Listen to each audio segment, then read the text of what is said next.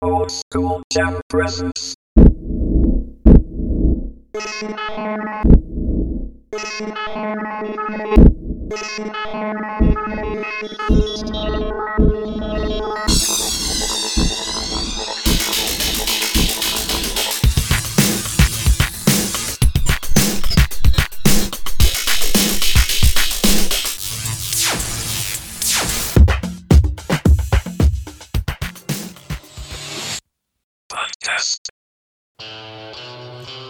はい、オールドスクールジャム代表の大志です。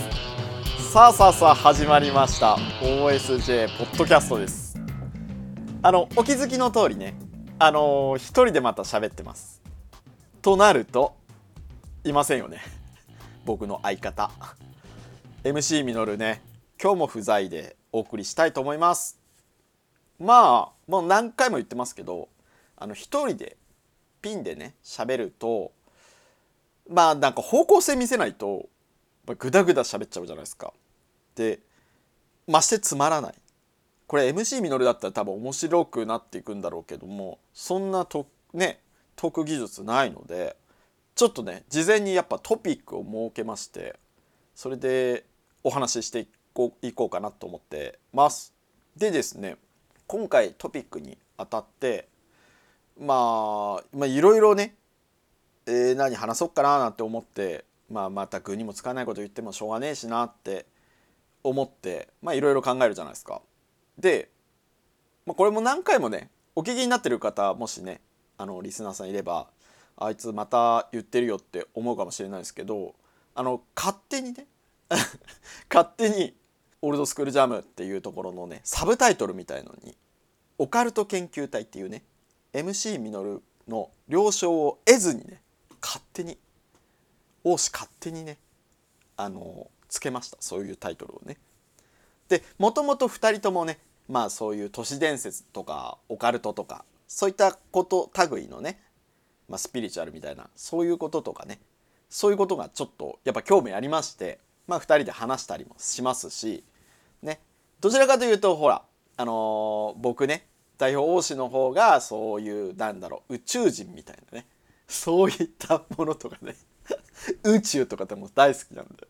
そういう話をね偏ったね感じでね話してっちゃうんですけどまあ何もない状態で話すよりはね多少まとまったトピックをお送りした方がまだいいとのことでまた今回ねトピックご用意しました。ありがとうございます。今回のトピックはまあみんな大好きジョン・タイターについてです。ジョン・タイターね。ああの。あの未来人ジョン・タイター。そうジョンに聞けっていうことですよ。い いいですか？みんな大好きジョン・タイター。もうめっちゃふざけてますやん。まあジョン・タイターってね方がなこれ何年にあのねアメリカのほら大型掲示板みたいな日本でいう、まあ、5チャンネルとか、まあ、昔でいう2チャンネルみたいなねそういう掲示板のところに突如ねあの「私未来から来たよ」みたいな風に掲示板に書き込みがあったそのあのハンドルネームみたいなのが、まあ、ジョン・タイターとなっていたわけですよ。でジョン・タイターが書き込みがあったとねされてるんですよ。でジョン・タイタンについて、まあ、最初の書き込みの内容その大型掲示板に「私は未来から来た」みたいな風に多分書かれていたと思うんですよ。まあね僕もそのそれをリアルに見ていたわけじゃないですけど、まあ、それは後付けでねそういう未来人がいたのでマジで？みたいな風に自分の中ではまあちょっと大興奮ですよね。まあそのジャンじゃじゃジャンじゃないジョン・タイターの書き込み内容みたいなのざっくりねピックアップしました。いいですか？まあジョン・タイターは2036年というね未来からやってきたということですよ。で1998年生まれの38歳、まあ、俺より年下ですね。アメリカ人男性ですね。まあそこはこうね俺もちょっとやっぱそっちの方の血が流れてるのか流れてないのとかね。まあラテンの血は一切流れてないけどね。はい。まあ、そういうことでフロリダ州丹波に住んでいると。結構こうなんだろうね。ちゃんとしたどこ結構ね詳細ですよね。でまあ書き込み上には職業アメリカの連邦兵士。で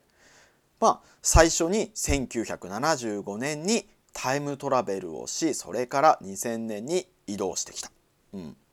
まあ、どういう感じでね来たかっていうことを記されているんですよね。でまあそのタイムトラベルね、まあ、装置を使って来たみたいなんですけどそれは何のために来たのっていうことですよ。つか何しに来たのかですよね。IBM 製のコンピューター IBM5100 を探しているまあそういうことらしいです。で IBM5100 がないと自分がいた2036年の世界が危ないとそういったね情報をこう残してくれているわけですよ。そのまあね掲示板に書き込んだと。でキーポイントになってくるのは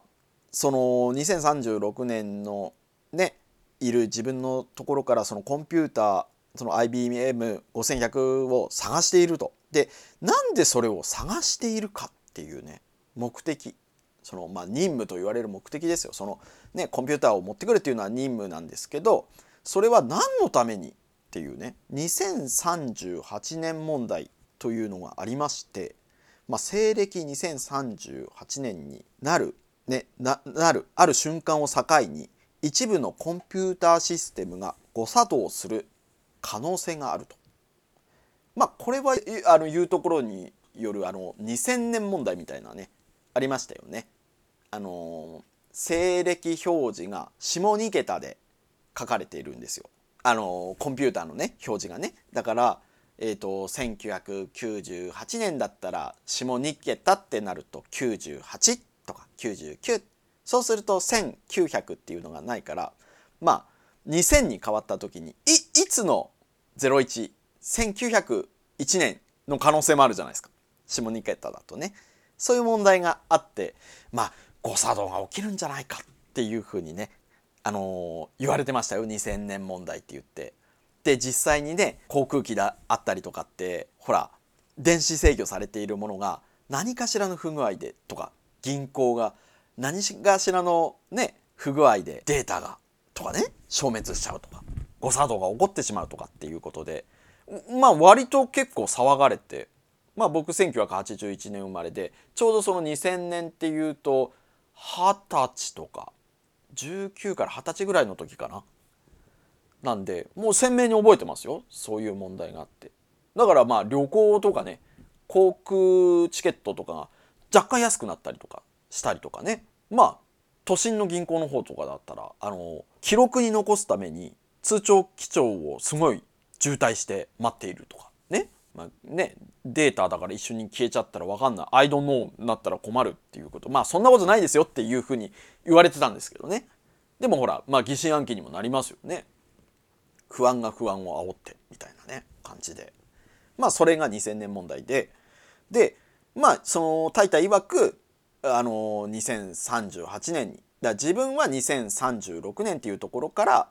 タイムトラベルをしてきた。でも問題にあたる2038年っていうのにそのまあコンピュータ制御の一部が誤作動して問題が起こる。古い設計のシステムが採用されているあの日時と時刻標準データ形式が定義上の上下値を超えてしまうために起きる、まあ、ちょっとあんまピンとこないですけどね。まあだから OS とかそういうものじゃなくて基礎設計の部分っていうものでね関わってくるじゃないですかね。普通に考えていくと基礎設計だから OS っていうものでねあのプログラムを動かしていますよね。OS その OS を作る前の前提になる部分のコンピューターになるところの枠組みを作るものですよね。プログラムを書き込む。そのプログラム形式のことだと思うんですよ。この言われている部分はね。だ OS だからアップデートすればいいじゃんっていう。その OS の元を作ってるものだからでいくら OS がそうなっててもその前の部分が間違っちゃうと誤作動起こしちゃいますよね。まあということに、まあ、理理にかなっているというかね。そういうことでね。まあジョン・タイターは連邦兵士としてその、まあ、極秘というかねミッションを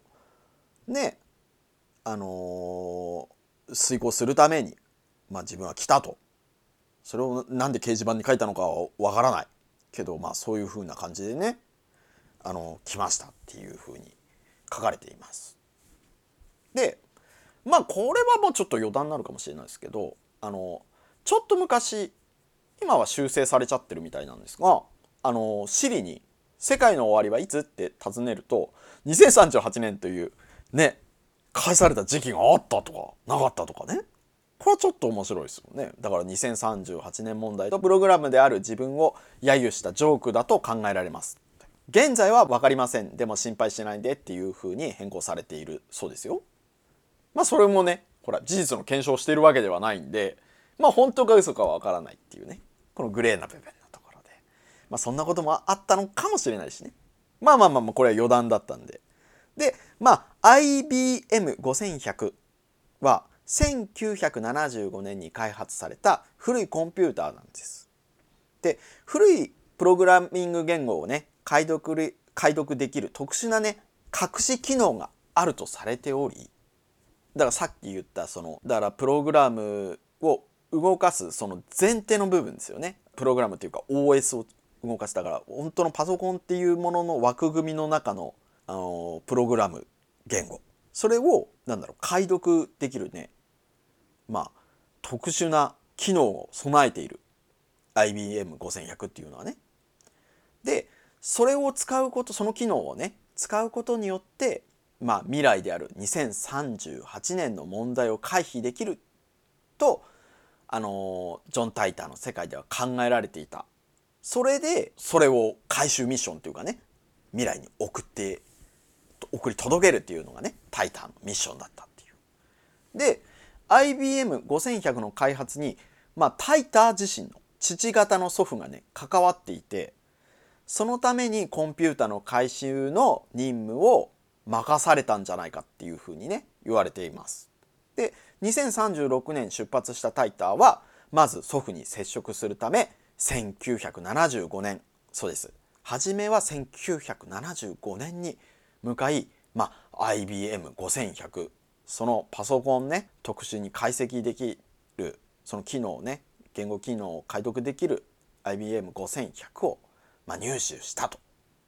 されてますよ。でその後ねまあその後こう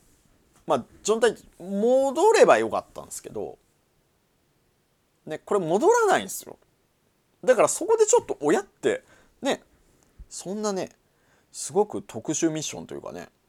まあなんだろう世界がどうなっちゃうんだろうっていうねそんな中ね戻らないすぐに戻らないまあ自分が生まれた1998年生まれってねあの冒頭で言いましたけど「タイタン」がねで1998年にまで移動して両親と生後2ヶ月の自分に会い、まあ、4人で共同生活をしたと言っているそうなの。で、まあ、1998年から、まあ、2001年3月に、まあ、自分のねもともとのいる世界2036年に帰還したとされてます。おでも割と結構ゆっくりされてますよねこの間ね。でまあその時に書き込んだっていうことなんですよ。でわざわざね1998年まあさっきねなななんでなんで来たの？って訪れた理由は？っていうふうにななってねましてこう自分がね生まれてるところにあ会って大丈夫なの？みたいなよくねそういうタイムトラベルとかそういったさこう時空を超えてねまあ未来とか過去とかっていくと必ずなんかそのタイムパラドックスみたいな言われるものとかね自分にあったらなんか存在がおかしくなっちゃうよみたいなそういうこととか言われてますよね。で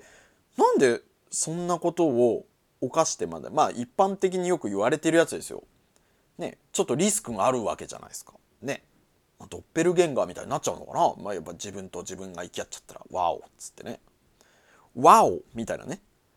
あ本当にねこれ MC ミノルがいればねいい和を言ってくれるんですけどね。もう寂しい限りですわ、まあ、ピンで喋ってますから、まあ、そこはご愛嬌ということでね和をですよ。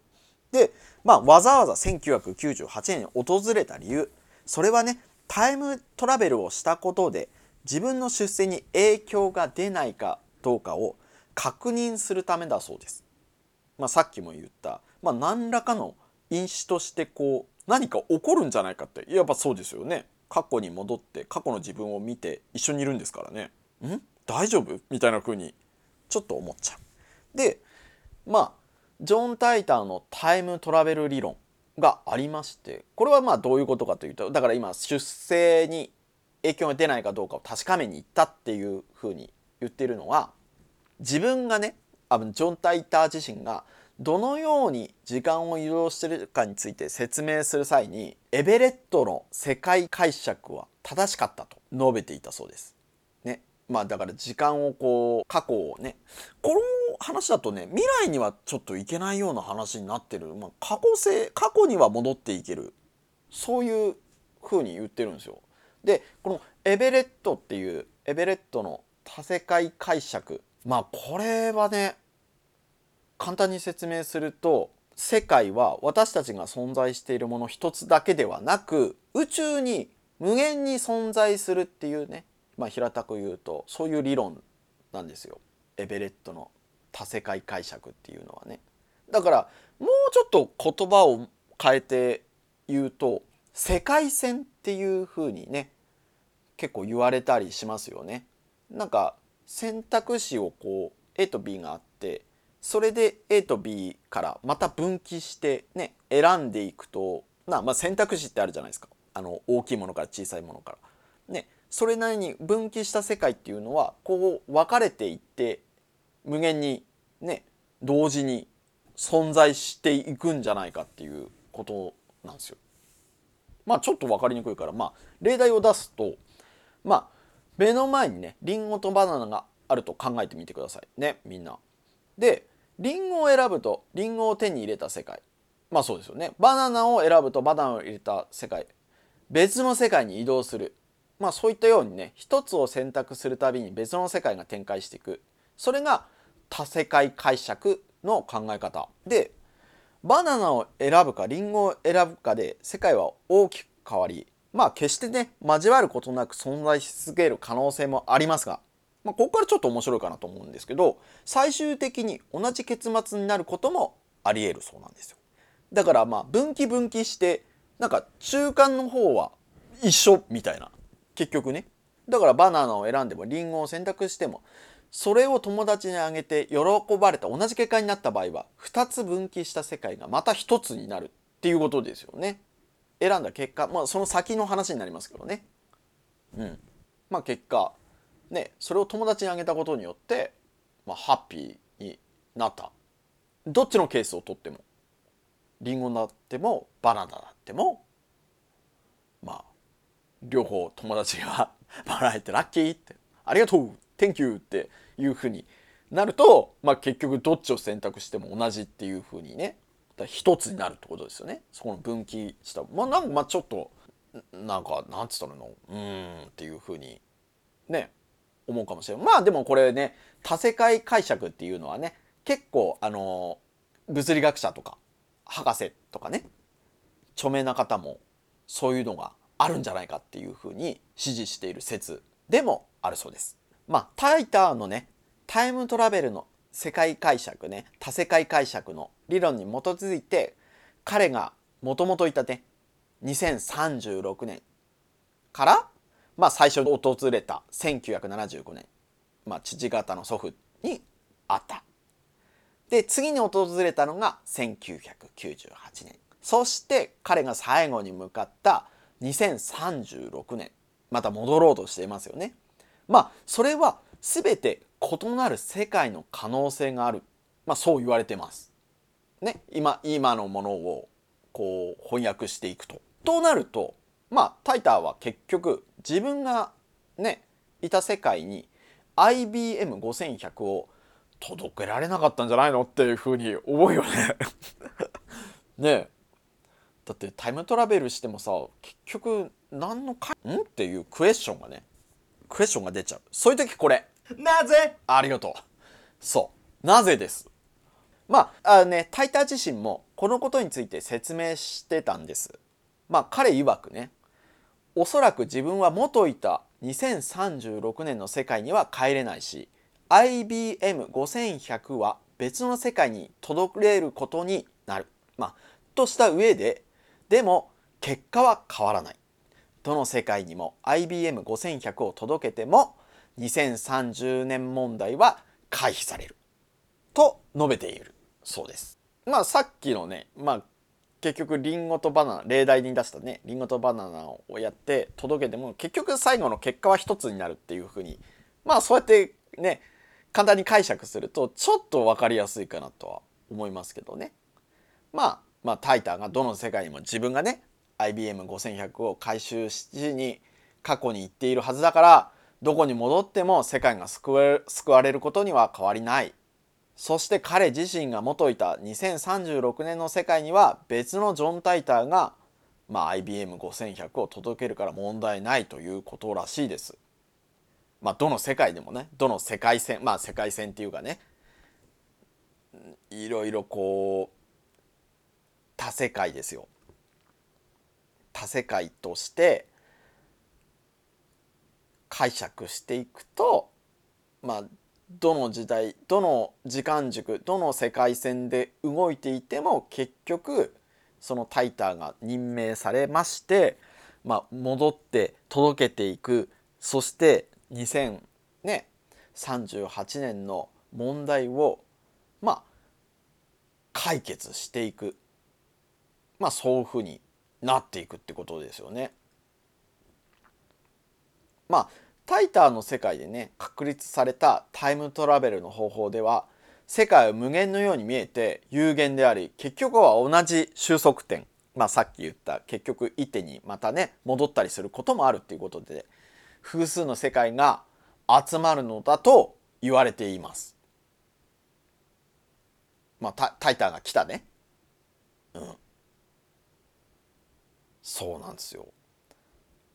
でもまあタイムトラベルっていうね世界を救うっていう話で問題になる本来過去ね過去の時点に存在しなかったアクションを起こすことで生まれる矛盾ですよ。だからさっき言ったタイムパラドックスについて。タイムパラドックス問題を考えるとタイターがタイムトラベルしたことで結局2036年の世界も変わってしまうのではないか。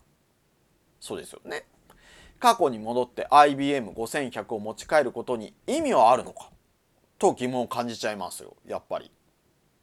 うんまあその今の私たちのね今いるこういうまあ、この世界の世界線って言えばいいのかな？今今だから僕らが普通に今を意識してるこの世界ではね。まあまあしかししかしですタイターの時代のタイム理論あタイムトラベル理論では何をしても同じ結果。まあ2036年に IBM5100 を届けても2038年問題は防げる。にしかならない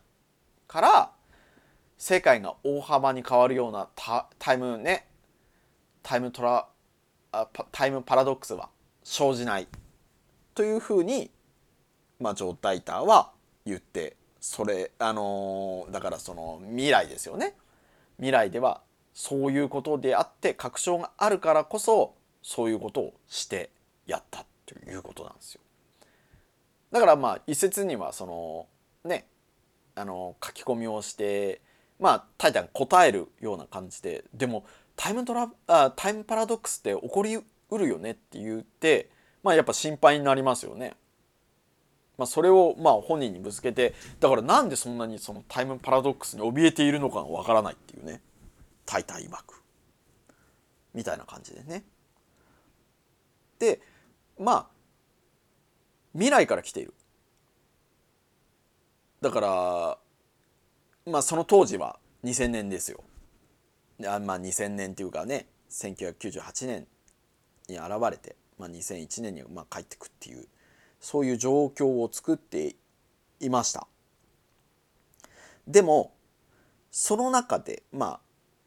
まあ特殊ミッションをやっているってことだからその予言をねじゃあお前未来人なんだろ？なんか未来のこと教えてくれよってなるじゃないですかやっぱりね。そう自分は未来から来たみたいなふうに。そんなふうに言われるとねそういうことも聞きたくなっちゃうって。で結構ねこのジョン・タイターあの予言をされてるんですよ予言っていうかねまあ実際に起こったことをまあ言ってんだろうけどもまあだからそれがその自分のね多世界解釈だから世界線って言われるものが違っていくと当たるか当たらないかわからないということにもなっていくじゃないですか。ね分岐が変わっていくとそれがそれでねなかったけどまたどっかの収束点で一つになるって考えればねそのタイタンが言っているように。でも予言して結構まあ外れもあったりとか当たりもあったりとかっていうまあまあ近しいものっていうふうに考えてねで結構言ってるんですけど予言が。でまあそのジョン・タイターの予言のうちまあ本当だったものこれにねちょっとピックアップしてまあ5つだそうです。ね5つあるんでそれをちょっと言っていきますね。まあアメリカで狂牛病が発生で2001年以降に新しいローマ法が即位する近いうちにペルーで地震が発生する2001年以降に地球あ中国人が宇宙進出を果たす。核兵器を隠し持っているという理由でアメリカがイラクを攻撃。第二次湾岸戦争となるが核兵器は発見されなかった。まあこういうことをねあのジョン大隊はねあの予言じゃないけどねその実際に起きたことっていうことで書き記してくれたそうです。でまあそうですね。狂牛病が2003年ね12月頃にアメリカのね農務省長官の発表で明らかになったりまた、まあ、2005年4月まあベネデあベネデクトね16世が新しいローマ方法に即位した。で、まあ、ペルーの地震発生は2001年6月ペルー南部海岸を震源としたマニマグニチュード8.4の巨大地震ですよね。起きました。まあ続いてね2003年に中国が有人宇宙船のね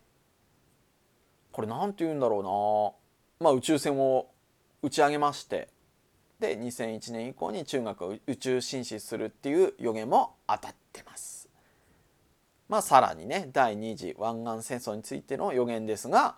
まあ、2003年に行われたアメリカのイラク攻撃と合致する。ね。で2003年 3, 3月にイラクへの侵攻を開始してでまあアメリカが侵攻の大義として掲げてたイラクの持つね大量破壊兵器については結局見つく見つけることができずにねで2011年にあの米軍はイラクから撤退しているっていう。まあこれが予言通りになっていたっていうことでねあるんです。だからまあジョン・タイターの言ってることはね本当に正しかったのかっていうね世界線が違ったから外れちゃった。ただこのピックアップしたやつだけを見るとねあのまあまあ当たってる。ね。限定的にいつっていう風な数字まではねあれだけど、まあ、起こり得ることがこう近しいというかね。実際に起こったものと照らし合わせるとあそれ言ってたのそれじゃないっていうふうにね。こうちょっと、まあ、寄せてっちゃってる部分もあるのかなとは思うけど。まあそれ以外にねいろいろやっててそれがあの外れちゃってるっていうところも結構あるんでまあ真偽はいかにっていうところがあるんですけどまあ本当なの嘘なの？ファンタジーなの？っていうふうになってきますよね。でまあジョン・タイターが未来人っていうのは嘘なのか？まあ、そういう真偽がね問われていきますよね。まあ本当の未来人じゃないのか？と騒がれたねジョン・タイターなんだけど現在では嘘だ架空のあね架空の人物だという見方をする人がやっぱ大半を占めていると。ね。まああれからこう結構ね時代がそれ以降ねだから2001年あ2001年に戻られてるんですよ。からのタイターは来ていないっていう風になってるんですけど、まあ、また掲示板にねジョン・タイターだっていう風に名乗る人も出てきてるは出てきてるんで、まあ、その真真偽はいかにっていうね ことはあるんですけどね。今回はまあその一番のねそのタイムトラベルをしたっていうジョン・タイター。それについてのまあ話をねしました。まあこれは本当にね未来人なのかどうなのかっていうねまあね肯定的な意見もあればさっきみたいにね予言がちょっとに予言っていうかね未来を当ててるじゃんって言えばそういうふうにもなるし。うーん本当だったらいいなっていうこう中間部分の人もいればね全くこう否定的なねそんなのないんじゃないっていうこんなのなんかちょっとおかしいよねっていう風になっているものとかもあるですよね。アンチな意見ね。アンチ意見ね。まあそもそもほら IBM5100 の噂と嘘。そういう部分がありまして。まあジョン・タイタンがねタイムトラベルをしている理由で、まあ、IBM5100 のね隠し機能について2004年にね IBM5100 の開発者の一人であるあのボブ・デュービック氏っていう方がいまして。まあなんでジョン・タイターはその情報を知ってるんだみたいなねちょっとびっくりしたっていうねまあネットではねまことしやかにねささやかれているっていうことなんですけどただねまあまあそのビッグ氏ねデュービック氏がまあ、IBM5100 にね隠されたデバッグ機能を認めてるんですよ2004年。でもこの情報自体は1991年に発行された IBM システムジャーナルの30巻でまあ実は公表されているものだそうなんですよ。だから IBM5100 の隠し機能については1991年の段階で誰へも知れる情報になっていたっていうこともね言われてるんですよ。ね。だから2004年になってていると、まあ、時系列的には、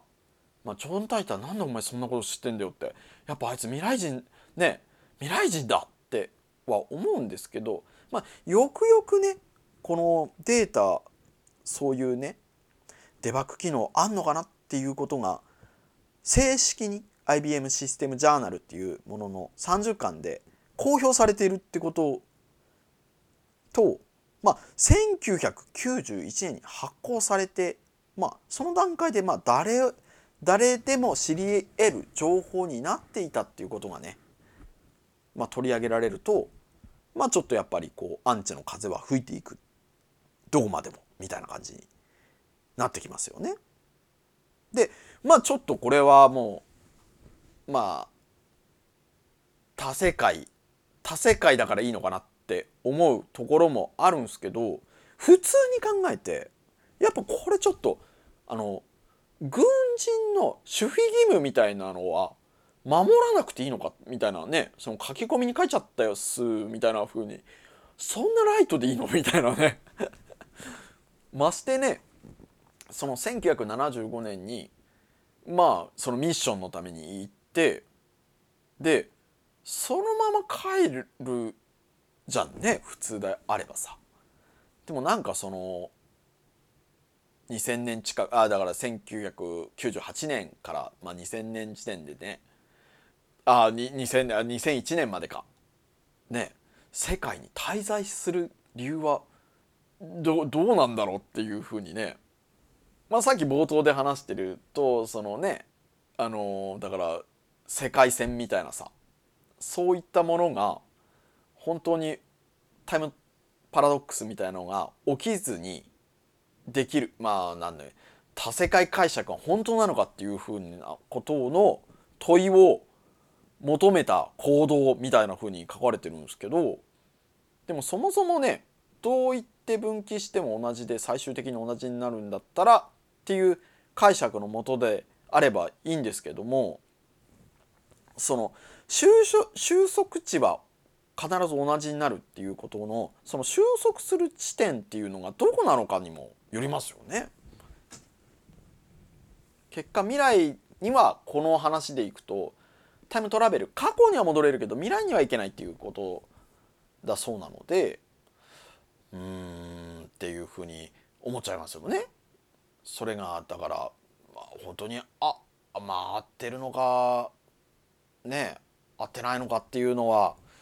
どうなのかっていうふうには思っちゃいますけどまあうんまあそもそもね異なる世界を移動してまあ2036年に自分が IBM5100 を持ち帰るという事実が不変だというのであるなら1998年に自分がちゃんと生まれているか家族はどうしているかなんて見に行く必要があるのでしょうかっていう、まあ、疑問が生じちゃいますよね。しかも任務そっちのけでまあ長々と実家にとどまっている意味がわからないですよね。まあかなりアンチの風がねさらにより一層ビュービュー吹いてますよ。そうでまあさっきも言ってたこの当たった予言まあタイター曰く、まあ、見てきた時代ですよねあ時代っていうかそのね事象のことについてのまあタイタの予言はまあ5つがまあ的中したさっき言ってた5つですよ。でもまあそのうちね 4, 4つは誰もが的中モデルあ的あの予想できるものではないかと指摘されていると。まずはねアメリカのね狂牛病の発生。まあタイターがこの予言をねアップした2001年3月では2000年の時点でヨーロッパは供給病に感染して牛肉を摂取することによるクロフィットルート。ヤコブ病の発想もちょっと。違うな。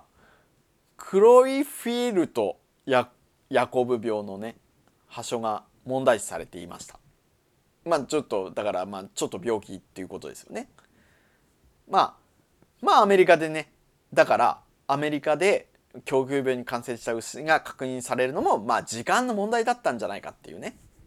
はい、でペル